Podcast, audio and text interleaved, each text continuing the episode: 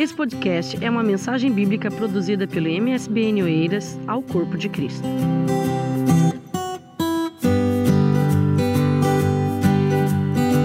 A paz do Senhor, meus irmãos, podem se assentar, tome a sua Bíblia, vamos à palavra de Deus. Primeira carta de Paulo aos Coríntios, capítulo 1. Primeira carta de Paulo aos Coríntios, capítulo 1. Gostaria de ler com vocês apenas o versículo 13. Primeira carta de Paulo aos Coríntios, capítulo 1. Vamos ler apenas o versículo 13. Este texto tem três perguntas. A primeira pergunta é: Está Cristo dividido? É a primeira pergunta. Segunda pergunta é: Foi Paulo crucificado por vós? Terceira pergunta: Fostes vós batizados em nome de Paulo? Amém. Às vezes nós olhamos para estas perguntas e pensamos: por que é que Paulo pergunta isso à igreja em Corinto? É muito comum a gente perguntar quando nós queremos entender o problema.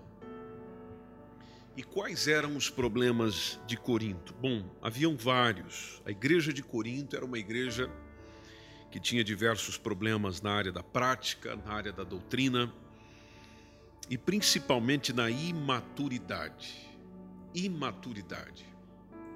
A igreja coríntia, como podemos chamar, ela constituiria um desafio para qualquer pastor porque quando você observa a igreja de Corinto, os membros eram indisciplinados, as pessoas gostavam de uma contenda, eram muito contenciosos.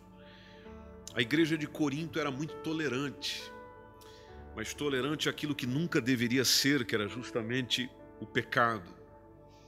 É interessante que logo no início, porque nós estamos no início da carta, você percebe o apóstolo Paulo não a começar com uma repreensão, mas a começar a carta, a conversa com uma mensagem de ânimo, uma mensagem de amor, uma mensagem no sentido de que eles deixem do que fazem, deixem de ser quem são e passem a colaborar uns com os outros.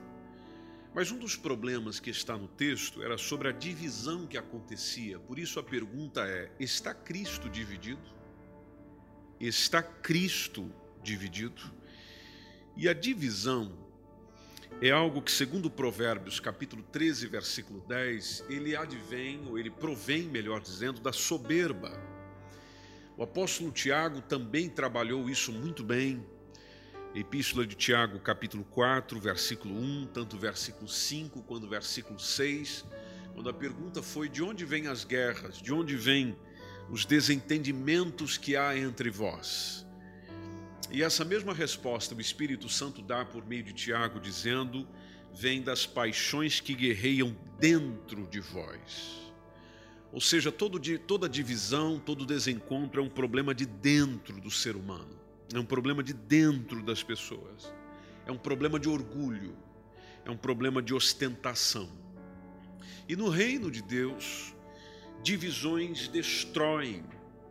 Jesus mesmo deixou claro que todo reino dividido será arruinado. Todo reino que está dividido contra si mesmo será arruinado. Toda cidade dividida contra si mesma, ela não resistirá. E naturalmente nós perguntamos: quando isso acontece, o que é que a gente pode fazer? Bom, a resposta que a Bíblia nos dá é de que é preciso haver unidade e é preciso haver amor fraterno, amor fraternal, unidade e amor fraterno. Você pode perceber que isso já começa com a igreja de Atos dos Apóstolos. A igreja primitiva era unida, havia uma unidade. Mas unidade em quê? Porque isso também é importante pensar. Às vezes nós imaginamos que unidade é pensar igual, é fazer igual. Não era o caso da igreja primitiva. Eles entraram em desacordos diversas vezes. A igreja teve muitos problemas entre pessoas diversas vezes. Mas quando a Bíblia se refere à unidade, não é nisso. É a unidade no que se pensa, é a unidade no que se persevera, é a unidade no que se faz e não nos nossos achismos, não nos nossos pontos de vista pessoais. A igreja primitiva, ela, ela estava unida, ela estava perseverando em quatro coisas principais, conforme nos diz o texto de Atos 2, tanto do versículo 42 ao 47, quanto também em Atos capítulo 4, versículo 32 a 35. Eles perseveravam no ensinamento dos apóstolos, ou seja, tomavam o mesmo ensino, ensinavam o mesmo ensino. Eles eram perseverantes na comunhão, eles eram perseverantes no partir do pão. E esse partir do pão tem a ver com compartilhar um com o outro. E eles eram perseverantes nas orações, oravam juntos. Você percebe muito isso na igreja primitiva, eles estavam sempre orando juntos. Bom, Paulo faz essa pergunta não à igreja de Jerusalém, ele faz essa pergunta à igreja de Corinto. A igreja de Corinto ela não conhecia a dinâmica da igreja de Jerusalém, até porque no contexto grego e romano, o poder aquisitivo, a classe social do indivíduo era muito valorizada. E você sabe que na igreja de Cristo a proposta não é de andarmos conforme a classe social de alguém, ou a importância social de alguém. Não, no reino de Deus, na igreja de Jesus, todos são iguais. Todos merecem tratamento amoroso. Todos merecem tratamento respeitoso. E Deus caminha nas intenções do coração. Quando diz um tratamento amoroso, tratamento respeitoso, não é só naquilo que está no exterior, a maneira que eu te trato, não, Deus chama para o coração. Esse amor tem que haver dentro.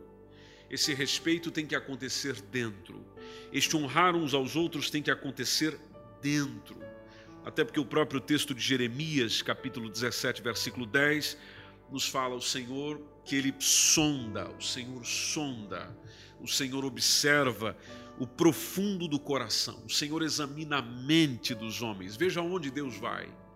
Deus vai no profundo do coração, Deus vai no profundo da mente dos homens, na intenção de entender cada pessoa de acordo com a sua atitude, de entender conforme as suas obras. Então, uma pessoa que busca harmonia com Deus, ela traz harmonia onde ela está. E se ela está na igreja, ela traz harmonia na igreja. Agora, é preciso querer viver assim. Aliás, Marcos capítulo 9, versículo 50, o nosso próprio Jesus disse que o sal é muito bom. Mas se o sal perde o seu sabor, como é que você restaura a propriedade do sal? Não tem como. Interessante que logo após Jesus dizer isso, ele dá um conselho, uma orientação aos seus discípulos, dizendo para nós termos sal em nós mesmos. E bem na parte final, ele diz para nós vivermos em paz uns com os outros. Vivam em paz uns com os outros. Então, ao tratar desse assunto na igreja em Corinto, Paulo identifica a fonte das suas informações, por exemplo. Ele fala da igreja dizendo que está a haver informações entre a, entre a igreja, mas ele cita quem trouxe essa informação a ele também. Você pode perceber no capítulo 1, versículo 11 da primeira carta de Paulo aos Coríntios, onde Paulo expõe o problema, ou seja, há uma divisão, mas ele não esconde a fonte. Ele diz: Me foi comunicado pelos da família de Chloe, ou de Chloé, como alguns preferem chamar. A fonte é sempre importante. Ela pode ser confiável ou não. Toda informação que eu e você recebemos tem que estar com a identificação da fonte. Quem disse isso? Quando disse isso? Como foi dito isso? Que contexto foi dito isso? Essas informações são sempre importantes e interessantes para que você dê valor à informação. E segundo alguns estudiosos, a família de Chloe provavelmente era uma família respeitada, era uma família comprometida com o reino de Deus. E permita-me observar algo convosco nesta noite. Geralmente as pessoas não gostam de expor os problemas enfrentados na igreja e erroneamente preferem escondê-los, fingir que não não veem as contendas, não veem as, as divisões. Ou quando elas apresentam o problema, elas preferem omitir o nome. Elas dizem: Não diga que fui eu que falei. Nós aprendemos com a irmã Chloe e a sua família que não deve ser assim. Se você está vendo um problema, Se há um problema que vai contra o reino, os princípios do reino de Deus, fale do problema, conte do problema e coloque o seu nome assinando embaixo. Porque assim mostra que você está realmente comprometido com a solução. Por que se esconder quando na verdade você quer resolver? Por que se isolar quando na verdade você quer trazer solução? Mas as dissensões precisam naturalmente ser tratadas com amor, com firmeza, claro, para que elas sejam estancadas. E também é importante a gente saber a quem eu vou falar isso. Veja, a família de Chloe não procurou outros, ela procurou Paulo. Ela procurou quem tinha autoridade apostólica e pastoral sobre a igreja de Corinto. Então, unidade depende de nós. Unidade depende de como nós pensamos. Unidade depende de, de, de, de, nós como entendemos o modelo de gestão de Cristo. Como é que Cristo quer que a sua igreja seja tratada? A igreja heterogênea, essa igreja que é formada de diversas classes sociais, de um contexto de pluralismo religioso, onde existem conflitos éticos e étnicos como, por exemplo, nós aqui na nossa congregação, que somos formados por várias nacionalidades, há conflitos étnicos, há conflitos sociais e, inclusive, outras diferenças. E, naturalmente, nessas diferenças, que acontecia também com a igreja de Corinto, eles perderam algo que nós não podemos perder.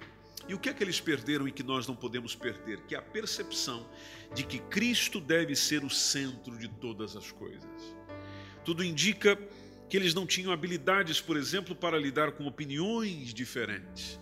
Tanto que até a igreja chegou a formar grupos rivais.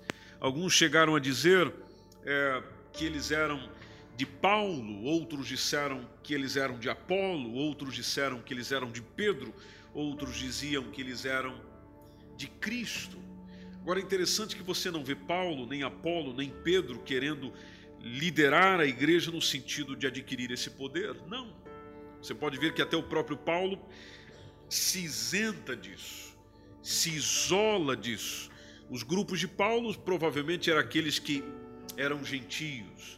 O grupo de Apolo é aqueles que se converteram, se entusiasmaram com a pregação eloquente de Apolo, porque o Apolo era um grande pregador eloquente.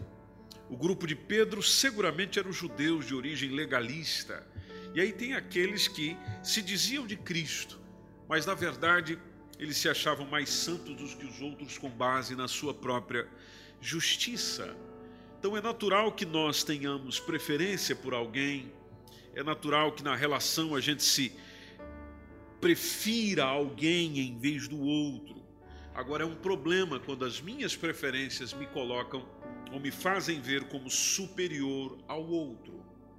Por isso que nós voltamos à pergunta do capítulo 1, versículo 13: está Cristo dividido? Essa é a pergunta que o apóstolo Paulo faz. Está Cristo dividido para que vocês estejam divididos? Porventura fui eu, Paulo, que foi crucificado por vós, para vocês estarem assim? Porventura vocês foram batizados em meu nome? Então você observa o Paulo a dizer: Eu não quero controle sobre vocês. Eu não quero controle sobre quem se converteu, por exemplo, por meio da minha pregação, como se Paulo estivesse dizendo. E isso nos faz remeter a dias atuais, onde nós vivemos numa sociedade narcisista, onde muitos estão buscando erroneamente a satisfação dos próprios desejos e essas pessoas se consideram consideram os outros como mero objetos você percebe que a posição do apóstolo e do pastor Paulo é: não, isso não. Não somos assim, não fomos chamados para ser assim, nós não carregamos aquela ostentação que o contexto dos irmãos em Corinto acreditavam que deveria existir. Então, como é que nós amamos a igreja? Nós amamos a igreja como Paulo, por exemplo, amava a igreja que estava em Corinto? Será que nós, quando olhamos para textos como esse, por exemplo, preferimos ou pretendemos mais seguir o modelo de Cristo quando se refere à comunhão, ao estar junto, que é de simplesmente amar as pessoas? Elas são diferentes de mim, elas talvez não gostam de mim e eu também não me sinto muito à vontade com elas, Mas no Evangelho você ama, no Evangelho você serve, e serve sem buscar recompensas pessoais, e você serve sem buscar reconhecimento de homens. Em outras palavras, você está pouco se importando se alguém vai reconhecer ou não, porque não é isso que te move, não é isso que te leva, não é o elogio de alguém, ou nem mesmo a crítica de alguém. Não, o importante é o Senhor. Faço pelo Senhor. Amo o Senhor. Desempenho pelo Senhor. Alguém gostando, não gostando, querendo ou não querendo, estou pelo Senhor. Pelo Senhor estou marchando, como diz aquela canção. E o seu exército poderoso é, e eu faço parte desse exército, envolvido nesse exército. Então, pare de brigar, pare com as divisões. Mediante textos como esse, por exemplo, o convite é pare com as preferências. Não perca o foco principal da missão, não focalize em líderes, não focalize em pessoas, olhe apenas para Jesus. Apenas para Jesus. Valorize o sacrifício de Cristo por você. Isso é que é importante. Cresça nisso, amadureça nisso, deixe de ser criança na fé. E que o nosso olhar esteja apenas em Jesus, porque é Ele que nós devemos honrar de forma unânime.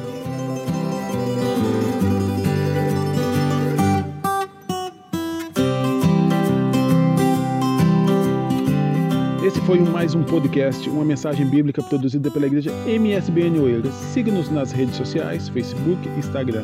Subscreva o nosso podcast e também o nosso canal no YouTube. Saiba mais em msbnportugal.com.